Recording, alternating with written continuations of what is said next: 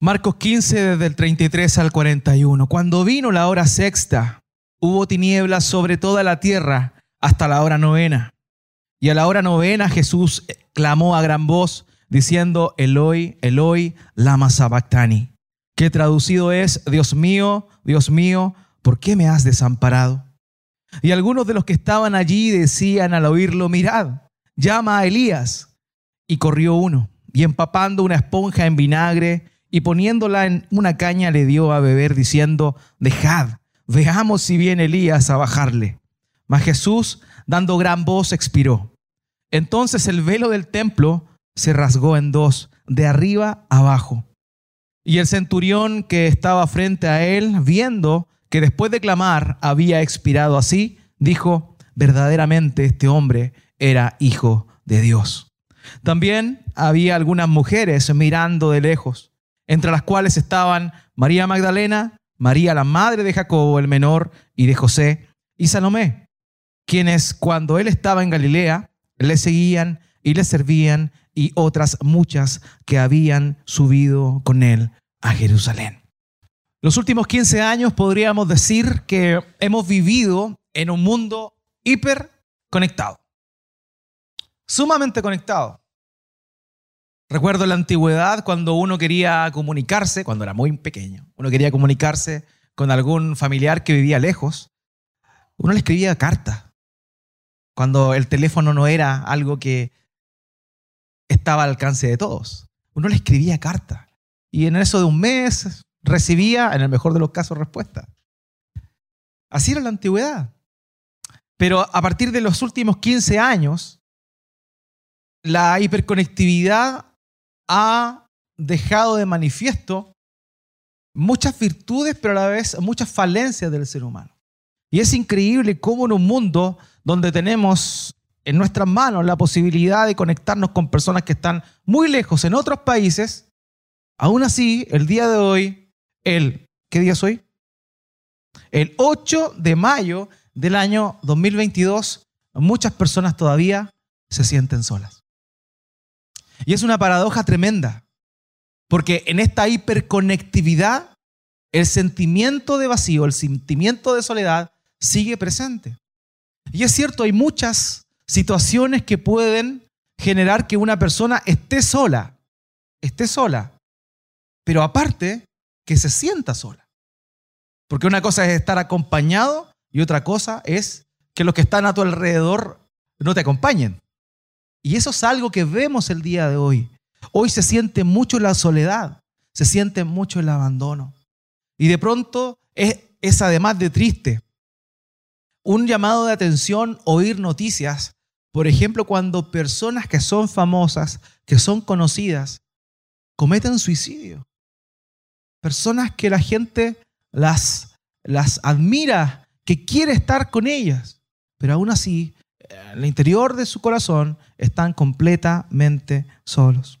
La soledad causa múltiples consecuencias negativas en, en las personas y simplemente quiero mencionar algunas. Por ejemplo, un cansancio tanto a nivel físico como emocional, depresión, ansiedad, sensación de abandono, vacío, miedos, incertidumbre, pensamientos negativos que las personas tienden a ser excesivamente críticas consigo mismo. Estoy solo porque en realidad no soy buena persona o porque en realidad la gente no me quiere. ¿Por qué no me quieren? Y se comienzan esos cuestionamientos.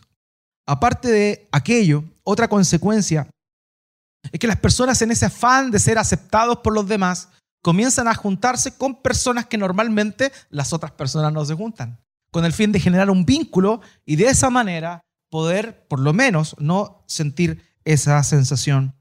La dificultad para entablar relaciones sociales o también para profundizar en ellas, la baja autoestima y la percepción negativa de uno mismo, como lo mencionaba.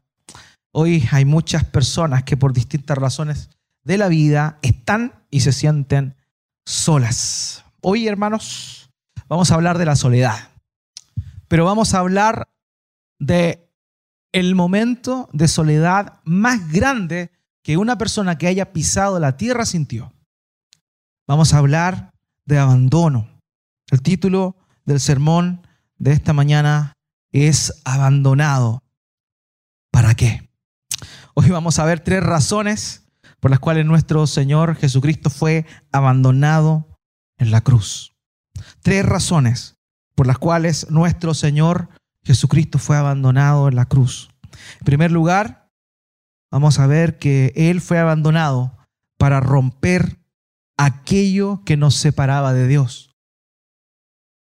En segunda instancia, vamos a ver que Él fue abandonado para que los que no son judíos pudiesen conocer a Dios. Y en tercer lugar, vamos a ver que Él fue abandonado y experimentó la soledad para que todos, todos, todos tuviesen la oportunidad de seguirle y servirle. La semana pasada vimos cómo es que el Señor fue crucificado. Vimos cómo es que Él, en el momento en el cual fue llevado al Gólgota, el monte de la calavera, se le ofreció a beber vino mezclado con mirra, el cual era de alguna manera un analgésico eh, que adormecía sus sentidos, con el propósito de que él no sintiera todo el sufrimiento que conllevaba el experimentar la cruz. Los científicos que han estudiado esto, en función a toda la información que se ha encontrado, señalan que verdaderamente el ser, crucificado era una eh, ejecución sumamente cruenta. Cruenta, porque cada vez que alguien crucificado respiraba, sentía que su espalda se le partía por la posición en la cual se encontraba. La presión que el cuerpo ejercía sobre los brazos y los pies descansaba en la zona abdominal y la zona justamente donde encontramos eh, nuestra zona torácica, donde está eh, la capacidad que tenemos para respirar. El diafragma se comprimía y verdaderamente costaba el respirar. Cada respiración era un verdadero suplicio. Pero él no bebió la copa. Él se había determinado a sufrir cada uno de los sufrimientos que merecía el pagar por tu pecado y el mío. Luego de eso, vimos cómo es que se fueron, cómo fueron repartidos sus vestidos.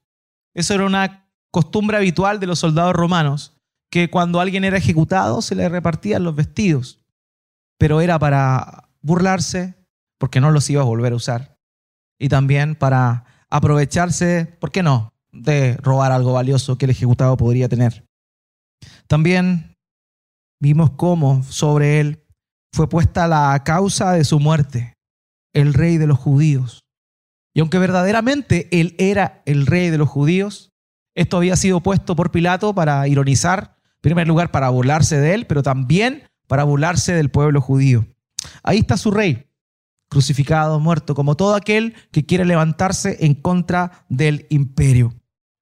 El relato que vimos nos contaba que fue crucificado junto a dos hombres impíos, inicuos, dos subversivos que muy probablemente habían estado en la revuelta junto con Barrabás, aquel que había sido liberado. Vimos cómo es que continuaron burlándose del Señor, cómo es que se burlaban y decían, a otros salvó, ¿por qué no se salva a sí mismo? Con ironía los transeúntes miraban al Señor y meneaban la cabeza. Los propios religiosos, los sacerdotes, quienes estaban encargados de consolar a los más necesitados, se burlaban y clamaban a gran voz, riéndose de él. Y así era el escenario que nos encontramos en la cruz. Vemos aquí, el texto nos cuenta que el Señor lleva colgado en la cruz desde las nueve de la mañana aproximadamente.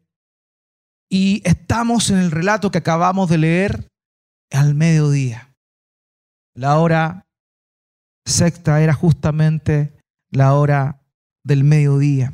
Y ahí sucedió algo realmente sobrenatural. El texto dice que el día se volvió oscuridad. El día se volvió negro, se volvió gris. Y esto es importante verlo por una razón sencilla. Es imposible que hubiese ocurrido ese día, en ese año, un eclipse solar. La razón es porque la Pascua se, celebraba en luna llena. y en luna llena no puede haber eclipse solar. Lo que estamos viendo aquí es que de manera sobrenatural, el día, el mediodía, cuando el sol está en todo su esplendor, se oscureció. Se oscureció, hubo tinieblas.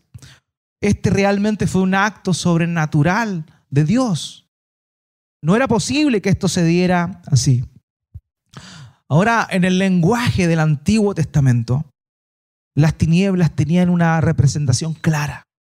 Las tinieblas hablaban de juicio, del juicio divino. Por ejemplo, en Amós capítulo 8, versículo 9 al 10, dice la palabra, y sucederá en aquel día, declara el Señor, yo haré que el sol se ponga al mediodía y que la tierra en pleno día se oscurezca. Entonces cambiaré sus fiestas en llanto y todos sus cantos en lamento. Pondré silicio sobre todo lomo y calvicie sobre toda cabeza. Haré que sean como duelo por hijo único y su fin como día de amargura. Las tinieblas eran una, una, representación del juicio de Dios, de la ira de Dios desatada. No olvidemos que de las diez plagas que se dieron en Egipto, las diez plagas cuando Dios mandó a Moisés a librar a el pueblo hebreo de la esclavitud egipcia luego de 430 años viviendo allá, la novena plaga fue la, la plaga de la oscuridad. La plaga de la oscuridad. Y la plaga de la oscuridad decía o mostraba que nadie en la tierra de Egipto, salvo en la tierra de Gosén, donde se encontraban los hebreos, pero en la tierra de Egipto nadie veía a quién estaba al frente. Era una oscuridad, unas tinieblas tremendas que no les permitían contemplar a quienes tenían al lado. Curiosamente, curiosamente, lo que vemos ahí en Egipto fue las tinieblas antes de la muerte de los primogénitos. Bueno, en esta oportunidad, miles de años después, las tinieblas vinieron antes de la muerte del verdadero primogénito, del primogénito hijo de Dios. Así es como se dieron tres horas de profunda oscuridad, densa oscuridad, densa oscuridad, porque en la cruz estaba pasando algo tremendo. La ira de Dios estaba desatando. El juicio de Dios estaba llevando a cabo. No contra el pueblo, no contra la nación rebelde, no contra ti o contra mí, sino contra su Hijo unigénito, Cristo Jesús. Dios estaba derramando su ira sobre su propio Hijo. Él estaba ahí, había quedado solo e incluso la luz del sol lo abandonó. No hay un momento de mayor soledad, de mayor abandono que el que el Señor Jesucristo experimentó ahí. La Biblia declara que el Padre y el Hijo habían estado en una unidad íntima desde antes de la fundación del mundo, desde la eternidad. Pero en ese momento el hijo, el hijo quedó solo. El hijo quedó abandonado. Daniel capítulo 9, versículo 26, curiosamente nos habla de la muerte del Mesías y declara algo sorprendente. Dice Daniel 9, 26, después de las 72 semanas, el Mesías será muerto y no tendrá nada. Y eso fue precisamente lo que pasó ahí. El Señor Jesús no tenía nada. Totalmente abandonado, totalmente despreciado. En primer lugar, por sus discípulos, quienes antes incluso de ser condenados ya habían huido. El pueblo prefirió gritar el nombre de Barrabás antes que su nombre para ser liberado. Abandonaron sus amigos, lo abandonó el pueblo al cual trajo tantos bienes y bendiciones. Y en este momento lo abandonó el Padre. Ahora debemos entender bien que el horror que sintió Jesucristo en Getsemaní era justamente lo que estaba experimentando ahora. Cuando Él dice, Padre, si es posible, pase de mí esta copa, pero no se haga mi voluntad, sino la tuya. Lo que Él estaba pidiendo no era eximirse de la muerte, no era eximirse de la cruz, sino eximirse justamente de este momento de plena y completa soledad, cuando incluso el Padre, estando presente ahí, le daría la espalda y lo abandonaría. Porque el Padre nunca ha dejado de estar. El Padre siempre estuvo. La diferencia es que antes estando en compañía de Él, en ese momento está presente, pero por intermedio de su juicio y de su ira. El Padre desató la ira sobre su Hijo, sobre su único Hijo. Lo que Él había clamado intensamente, con sudor, de acuerdo a lo que dicen los relatos de los evangelios paralelos, que su sudor eran como gotas, grandes gotas de sangre esa tensión que él experimentó en ese momento en Getsemaní, ese dolor, esa oración desgarradora, ahora estaba teniendo lugar. Aquello por lo cual él había orado. Ese abandono, ese abandono. El Padre nunca dejó de estar presente, pero en ese momento el Padre dejó de verlo como un deleite. ¿Se acuerdan cuando él le dijo, este es mi hijo amado, en quien tengo contentamiento? En este momento el padre guardó silencio y estaba apuntando sobre su hijo su ira. Acompáñeme por favor al versículo 34. Dice ahí, y a la hora novena, la hora novena, que son las 3 de la tarde aproximadamente, Jesús exclamó con fuerte voz, Eloi, Eloi, lama sabactani, que traducido significa, Dios mío, Dios mío, ¿por qué me has abandonado. Lo que vemos acá, queridos, es esa agonía manifestada en palabras. Es la agonía del Señor Jesucristo, manifestada en un profundo clamor. Un autor, John Stott, dijo, señaló lo siguiente, por fin se hizo silencio y llegó la oscuridad.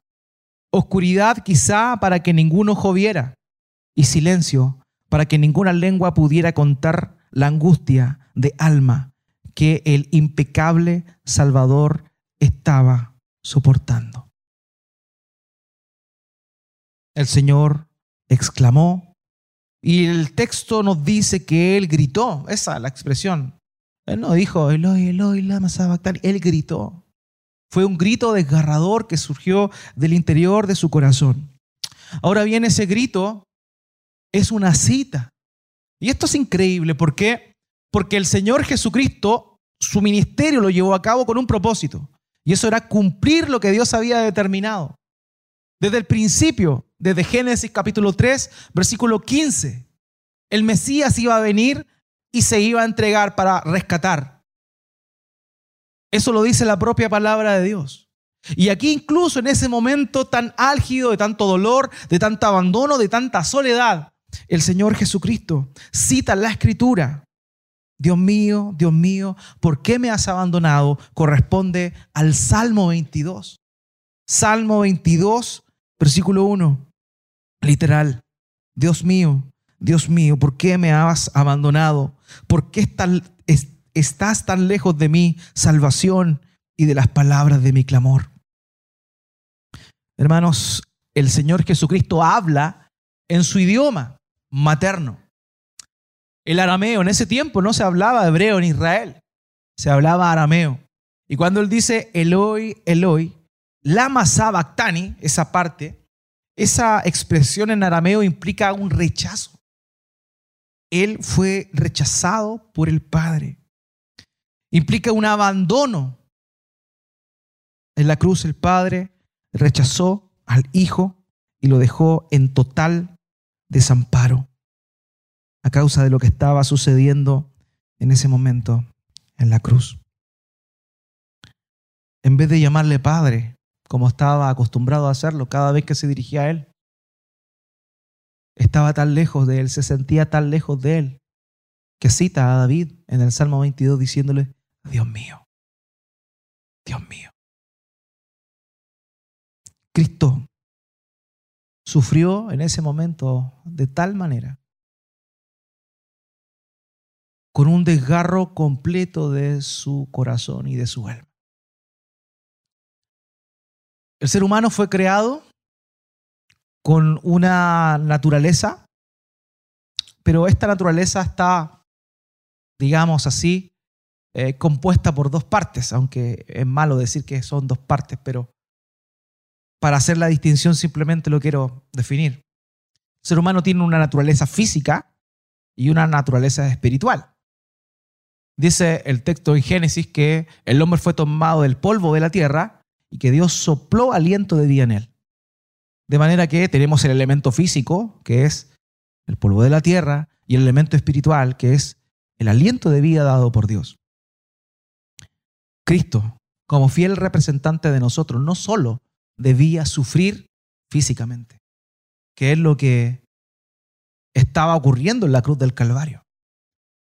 Como les decía, cada respiración era un punzante dolor en todo su cuerpo. Pero él también sufrió en su alma. Su corazón estaba completamente desgarrado. Su ser estaba completamente desgarrado. Juan Calvino dijo, si Cristo hubiese muerto solo en sentido corporal, no hubiera sido efectivo, a menos que su alma también participase del castigo. Hubiera sido el redentor de los cuerpos únicamente. En consecuencia, pagó un precio más grande y más excelente al sufrir en su alma los terribles tormentos de un hombre condenado y abandonado. Hay un detalle interesante que Marcos no, lo muestra, que es que para asegurarse de que el Señor estuviese muerto, uno de los soldados toma una lanza y atraviesa su costado. Y dice el texto que al momento de ser atravesado salió agua y sangre. Y es algo curioso, por decirlo así. Lo que sucedió ahí fue algo que ocurre cuando clínicamente el corazón, el músculo del corazón, se desgarra. Eso es lo que sucede cuando el corazón se desgarra. ¿Usted ha sentido dolor en su corazón? ¿Se ha dado cuenta que hay un dolor en el pecho? Como que algo se está partiendo.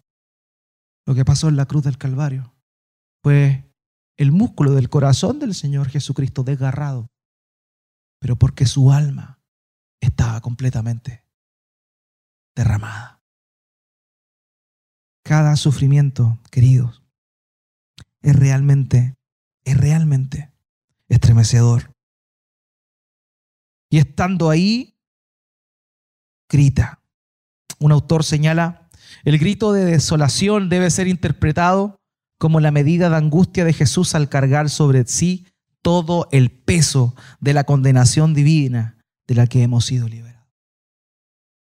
El santo, el justo, el que no pecó nunca, no conoció pecado, él nunca pecó, pero ahí estaba, cargando en sí, no solo en su cuerpo, sino también en su alma, todo el peso y la condena que un pecador merece. Eso es lo que nuestro Señor estaba experimentando en ese momento, oscuro de soledad y de desolación. Él gritó, Dios mío, Dios mío, ¿por qué me has desamparado? Dios mío, Dios mío, ¿por qué me has desamparado? Él gritó eso para que tú no tengas que gritar aquello por la eternidad. Él exclamó el abandono que recibió del Padre por cargar la culpa de tu pecado y el mío, para que tú no tuvieses que gritar por la eternidad ni sentir el abandono de Dios. Por eso Él murió, por eso Él se entregó, por eso Él se derramó completamente, no solo en cuerpo, sino también en alma y corazón.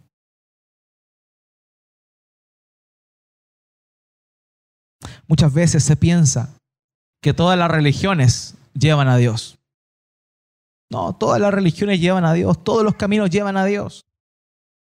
Tú eres budista, tú eres hinduista, mormón, testigo de Jehová, evangélico, católico romano. No, todo lleva, todo lleva a Dios, da lo mismo. El cristianismo es la única fe que dice que Dios mismo sufrió y que Dios mismo gritó de sufrimiento. Para el testigo de Jehová, Jesús no es Dios. Para el mormón, tampoco es un ángel. Para el cristiano, Jesucristo es el Hijo de Dios, es Dios mismo. Dios gritando por ti, en tu lugar, en mi lugar, amados. Ese es lo que hizo el Señor Jesucristo ahí. En Isaías 53, 6 dice, todos nosotros nos descarriamos como ovejas, nos apartamos cada cual por su camino.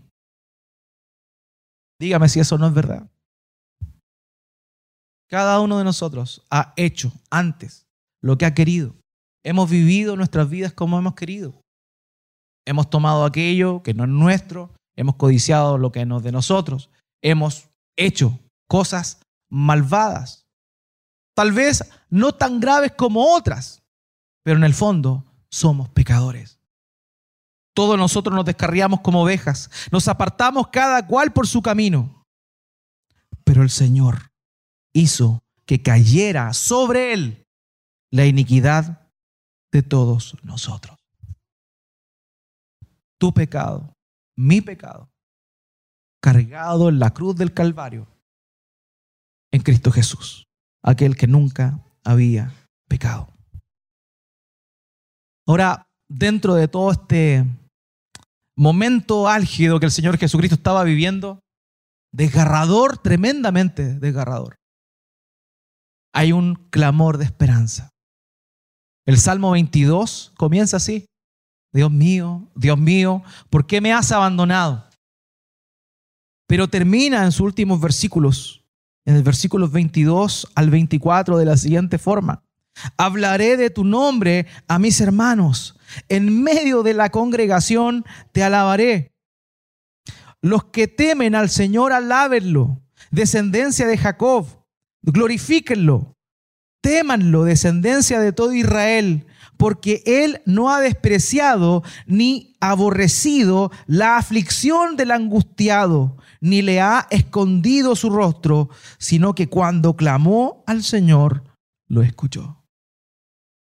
En ese momento de tal clamor, agonía, desesperación, desolación, abandono, el Señor también estaba declarando que todo lo que Él estaba haciendo tenía un propósito y sería oído y sería escuchado.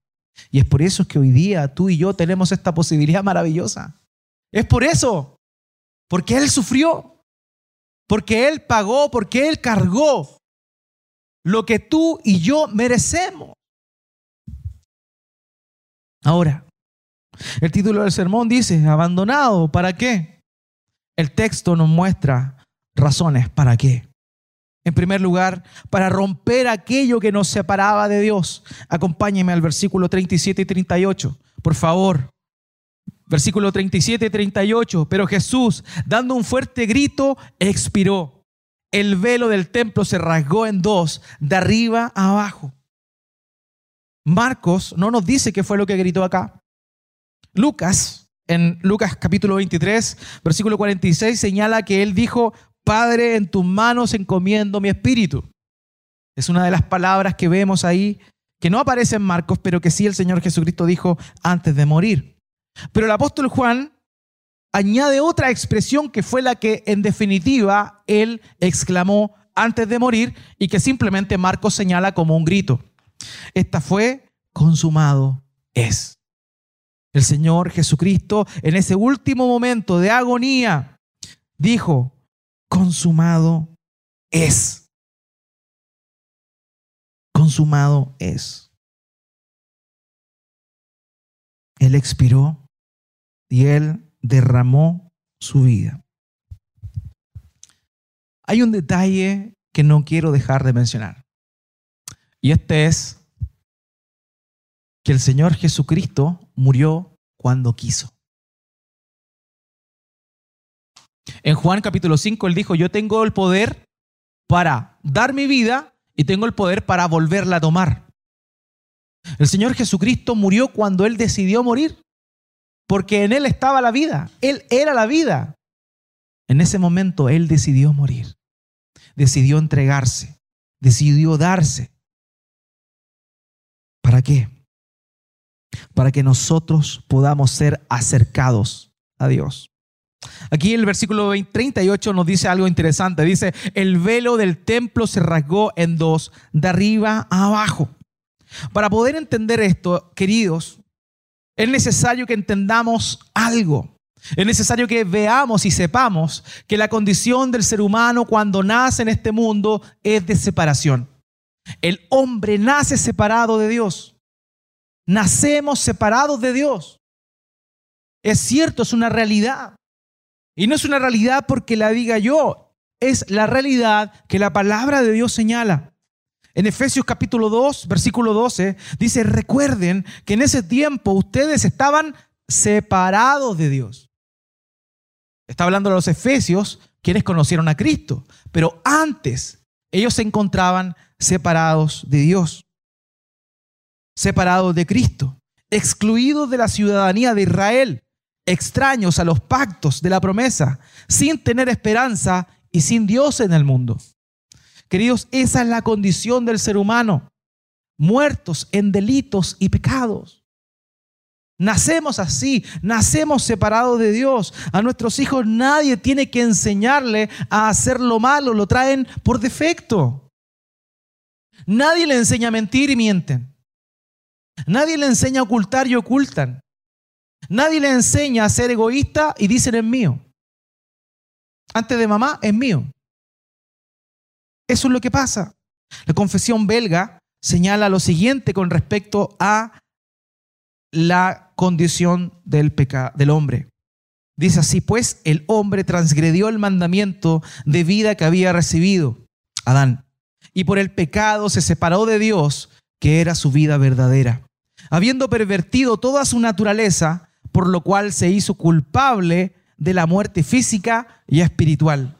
Y habiéndose hecho impío, perverso y corrompido en todos sus caminos, ha perdido todos los excelentes dones que había recibido de Dios, no quedándole de ellos más que pequeños restos.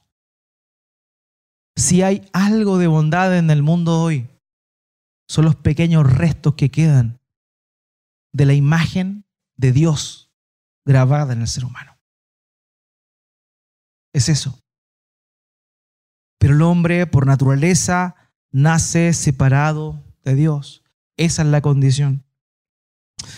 El templo del Antiguo Testamento, primeramente el tabernáculo y luego el templo, representan de una manera gráfica la relación de el hombre con Dios.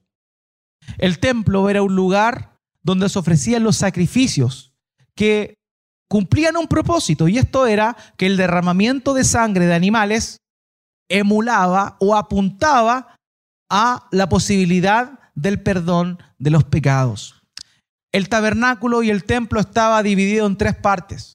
La, primer, primera parte era el atrio, el lugar donde las personas iban con sus sacrificios, con sus, no sus sacrificios, porque ahí se sacrificaban, iban con sus animales y ahí todos podían entrar porque era el lugar donde los sacerdotes recibían los animales para ser sacrificados. Luego de haber sido muerto el animal y derramada su sangre, vertida su sangre, el sacerdote, el sacerdote podía entrar, solo el sacerdote, podía entrar a un lugar que se llama el lugar santo. Y en ese lugar solamente los descendientes de Aarón tenían la posibilidad de servir a Dios. Ahí habían tres artículos. Uno era la mesa con los panes de la proposición. El otro era el candelero que representaba la presencia de Dios alumbrando el pueblo. Y también al medio nos encontramos con el altar del incienso. Hasta ahí solamente podían entrar los sacerdotes. La gente había quedado fuera. El pueblo pecador quedó afuera. Solamente los santificados para esa labor podían entrar al lugar santo. Pero más allá, atrás del lugar santo, había un pequeño lugar. Y ese lugar era el lugar santísimo, donde Dios venía y posaba. Y en ese lugar solamente podía entrar el sumo sacerdote una vez al año, en el día de la expiación, el Yom Kippur. Y en ese día, con la sangre de corderos, de animales, llegaba al lugar santísimo para pagar con esa sangre el pecado del pueblo. Entre el lugar santo y el lugar santísimo había un velo grueso. En ese tiempo, estamos hablando del, tiempo del templo de Herodes, era un, un telón muy grueso, grueso y sumamente alto, sumamente alto. Y el texto dice que cuando el Señor Jesucristo expiró, este velo que separaba el lugar santo del lugar santísimo se partió en dos, de arriba a abajo. De arriba a abajo. De arriba a abajo. Eso significa que no fue partido por alguien. No fue partido por una persona. Fue partido por Dios mismo. Porque cuando Cristo muere, la muralla de separación que había para entrar delante de la presencia de Dios, que representaba el lugar santísimo, fue rota. Ya no hay barrera. Ya no hay una separación. Ahora se puede entrar a ese lugar. Por eso es que la muerte de Cristo en primer lugar, ese abandono que Él recibió, nos trae a nosotros la posibilidad de poder entrar en su presencia, de poder presentarnos delante de Él, de poder relacionarnos con Él, porque antes eso era imposible. No se podía, no había forma, no había manera. El, Señor Jesucristo dijo, nadie puede conocer al Padre sino el Hijo y a quien el Hijo le da a conocer. Queridos, no hay nadie que pueda llegar a Dios por otro camino que no sea Jesucristo. Yo soy el camino, la verdad y la vida. No hay otro camino. No hay atajos, no hay intermediarios. No lo hay. Solo Cristo y nadie más. Y no hay intermediarios para llegar a Cristo. Gracias a Dios tenemos entrada directa, porque Él murió por todos aquellos que creen en Él. No importa quién seas, no importa lo que hayas hecho, no importa en cuánto te hayas equivocado, no importa cuánto hayas fallado, la cortina se rasgó de arriba abajo, porque Dios quiso que se rasgara para que tú y yo podamos entrar. Él lo hizo, Él lo hizo por nosotros para que ahora podamos encontrar gracia, para que ahora podamos encontrar el perdón. Él se sintió solo, abandonado, para que tú nunca te tengas que sentir solo, porque Él está contigo. Porque Él es quien te acompaña, porque Él es quien te salva. ¿Y quien está ahí? Es Él, es Él. Hebreos capítulo 10, versículo 19 al 20. Entonces, hermanos, puesto que tenemos confianza para entrar al lugar santísimo por la sangre de Jesús, por un nuevo por un camino nuevo y vivo que él inauguró para nosotros por medio del velo, es decir, su carne. Cristo murió, el velo se rasgó, porque el velo representaba el cuerpo de Cristo siendo rasgado para que tú y yo podamos entrar ahí para que tú y yo podamos entrar a la presencia de Dios. Cristo murió, entregó su cuerpo, derramó su alma por completo para reconciliarnos con el Padre. Porque estábamos separados de Él. Él estaba allá, nosotros estábamos acá. Él vino a romper esa cortina que nos dividía. Romanos capítulo 5, versículo 10. Porque si cuando éramos enemigos fuimos reconciliados por Dios por la muerte de su Hijo, mucho más, habiendo sido reconciliados, seremos salvos por su vida. La muerte del Señor es la que nos permite entrar en comunión con Dios. ahora tenemos confianza, podemos acercarnos al trono de gracia para recibir misericordia. El trono de gracia era el nombre que recibía el propiciatorio que se encontraba sobre el arca del pacto, donde la presencia de Dios venía. Cuando dice el Hebreos capítulo 4, versículo 16, acerquémonos con confianza al trono de la gracia, se está refiriendo a ese lugar, el altar donde estaban los querubines, donde la presencia de Dios venía con el pueblo a compartir. Hoy podemos acercarnos confiadamente, recibir misericordia, hallar gracia, porque Él, Él se entregó por nosotros. Así que Él sufrió el abandono. ¿Para qué? Para que nosotros hoy podamos acercarnos a aquello que nos separaba a Dios. Eso es lo primero. Lo segundo que vemos acá, queridos, Versículo 39, acompáñame por favor. Viendo el centurión que estaba frente a él, la manera en que expiró, dijo, en verdad, este hombre era hijo de Dios. Querido Dios, cuando Adán peca, deja de relacionarse con el ser humano. Y en muy pocas oportunidades comienza a establecer relación apareciéndosele a algunas personas. Bueno, a quien escogió para volver a restablecer su comunión fue Abraham y su descendencia, usando a Abraham como un medio para que todas las naciones posteriormente pudiesen llegar al conocimiento de Dios. Pero hasta antes de Cristo, la verdad del único Dios verdadero solamente estaba revelada a los judíos. A los judíos, al pueblo de Israel. Ellos eran los únicos que conocían a Dios porque Dios se había revelado a su antepasado Abraham. Por eso cuando el Señor Jesucristo viene, Él no va a América, como dicen los mormones. No, Él va a dónde? A Israel, a la tierra de Israel, donde estaban los judíos. De hecho, en Mateo capítulo 15, versículo 24, cuando una mujer gentil le pidió que liberaran a su hijo. Mateo 15, 24 dice, Jesús respondió, no he sido enviado sino a las ovejas perdidas de la casa de Israel. O sea, el ministerio público del Señor fue enfocado en los descendientes de Israel, en los judíos en ese momento. Pero luego de su pasión, luego de su pasión, luego de, ese, esa entrega, luego de ser abandonado por Dios, el mensaje puede ser anunciado a todo el mundo. Cristo fue abandonado para que aquellos que no tenían la posibilidad de oír la verdad, ahora la pudiesen oír. Solamente los judíos conocían la ley, solamente los judíos conocían el carácter de Dios, pero a partir de la muerte del Señor Jesucristo y su obra en la cruz, todos pueden tener la posibilidad de conocer este mensaje. Por eso lo predicamos aquí, por eso oramos por otras naciones en otros lugares, donde tal vez no han oído el mensaje del Evangelio. Antes estaba solamente y de forma exclusiva para los judíos. Pero hoy, después de la obra de Cristo, ese evangelio puede ser anunciado a todas las naciones. Y hoy, en el último lugar del mundo, luego de la cordillera, no, no la cante.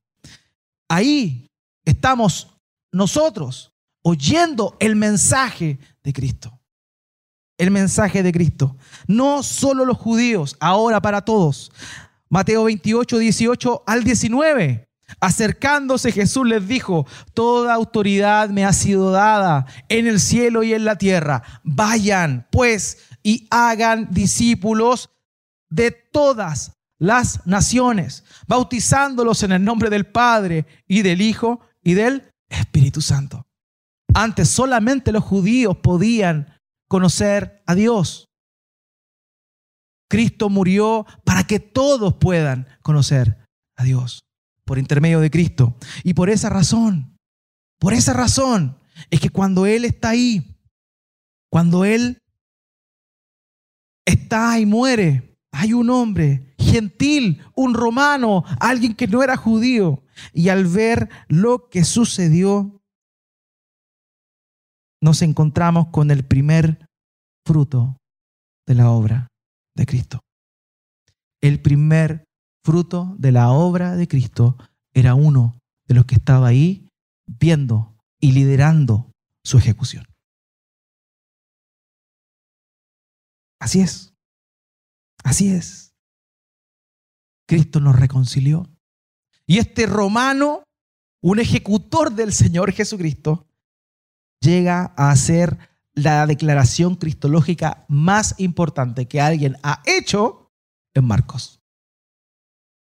Este verdaderamente era el Cristo, el Hijo de Dios. Un romano, un gentil. Ahora quiero invitarle a que podamos conocer, adentrarnos en quién era este hombre. Un centurión, no sabemos su nombre. Pero un centurión era un general romano que estaba bajo el cuidado de un tribuno. ¿El tribuno quién era? Poncio Pilato. O sea, solamente debajo de Pilato estaba él. Y tenía una tropa de 100 personas aproximadamente, por eso se llamaban centuriones. Ahora los centuriones tenían una característica, ellos no llegaban a ese lugar o a ese cargo por, por ser nobles, sino que por mérito. El cargo de centurión era por mérito. Probablemente este hombre tenía 30 años hacia arriba. ¿Por qué razón? Porque esa era la edad en la cual se premiaba a quienes habían servido en la guerra con valentía en el campo de batalla para que llegasen y terminaran siendo centuriones. Ahora bien, un centurión como él probablemente llevaba la mitad de su vida en el ejército conquistando peleando, matando y viendo muertes. Pero aquí hay algo importantísimo. Ese día le tocó ver algo que lo impactó. Probablemente tú y yo vamos a ver morir a una, dos, tres personas en el mejor de los casos, en vivo y en directo. Pero a este hombre le tocó presenciar la muerte de muchas personas. Pero esta muerte en particular lo impactó. Lo impactó lo impactó. ¿Qué, ¿Qué, habrá sido? Pudo ser su comportamiento, el comportamiento del Señor en esa situación, pero también las señales que acompañaron esto. Cuando el Señor Jesucristo murió, vinieron las tinieblas, ¿se acuerdan? Tres horas de esas tinieblas. Pero también hay otro detalle que Marcos no cuenta, pero que sí, Mateo sí, lo, lo, lo comparte que es un terremoto. Cuando Cristo murió, aparte de tres horas de tinieblas, hubo un gran terremoto. Algo realmente sobrenatural estaba pasando. Y este hombre vio lo que estaba sucediendo, pero también vio la actitud de Cristo. Las palabras de Cristo, la forma en la cual el Señor Jesucristo estuvo en la cruz es realmente, realmente impactante. Realmente impactante. De verdad, es tremendo lo que vemos nosotros acá. De verdad, vemos cómo Él, estando ahí, en un momento de suplicio, en un momento de prueba, Él está clamando, orando por los que están ahí. Otro texto nos dice, Padre, perdónalo, porque no saben lo que hacen. El centurión estuvo como testigo viendo lo que el Señor estaba diciendo. ¿Se acuerdan que una compañía de 600 soldados lo acompañó durante todo el camino hacia la cruz burlándose de él? Él presenció todo eso. Vio todo eso. Y también vio cómo Cristo murió orando a su Padre, murió orando por sus verdugos y murió clamando. Y sobre todo, como lo señala hace un rato, murió cuando Él quiso. Esto impactó a este hombre. Esto impactó a este hombre. Y llega a hacer esta declaración por la cual justamente los líderes religiosos de allá le mataron. ¿Se acuerdan? El sumo sacerdote le pregunta, ¿eres tú el Cristo, el Hijo del bendito? Cuando él dice, yo soy, ellos declararon su muerte o condenaron a muerte. Este hombre, un pagano, un asesino, un hombre violento, al ver a Cristo, nuestro Señor, muriendo en la cruz, no pudo concluir otra cosa, que este es verdaderamente el Hijo de Dios. El primer gentil en hacer tamaña declaración cristológica. Lucas capítulo 23, versículo 47, dice esto. Al ver el centurión lo que había sucedido, glorificaba a Dios. Glorificaba a Dios. Centurión romano, un ejecutor. Esto es tremendo. Esto es tremendo. Cristo fue abandonado para aquellos que no tenían la posibilidad de conocerle, pudieran conocerle. Segundo punto. Tercer punto. Cristo fue abandonado para que todos pudieran seguirle y servirle. Acompáñenme, por favor, brevemente a los versículos 40 y 41.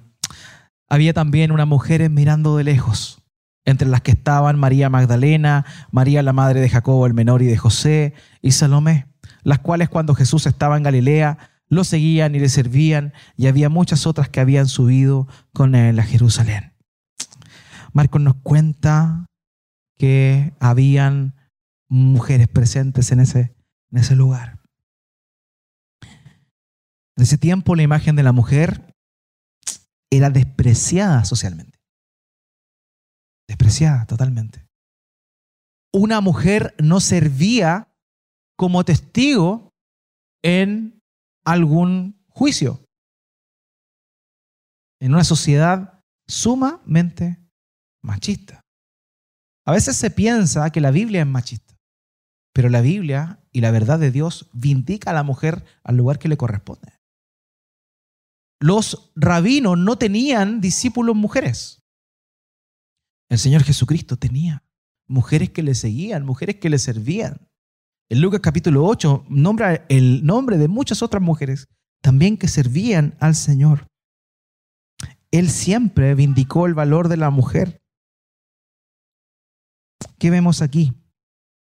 Vemos a estas discípulas de Cristo. Pero pese a que estaban lejos, porque el texto así lo dice, se encontraban de lejos, ellas no habían abandonado a su Señor. ¿Dónde estaba Levi? ¿Dónde estaba Tomás? ¿Dónde estaba Felipe? ¿Dónde estaba Andrés? ¿Dónde estaba el revolucionario Simón del Celote? No estaban.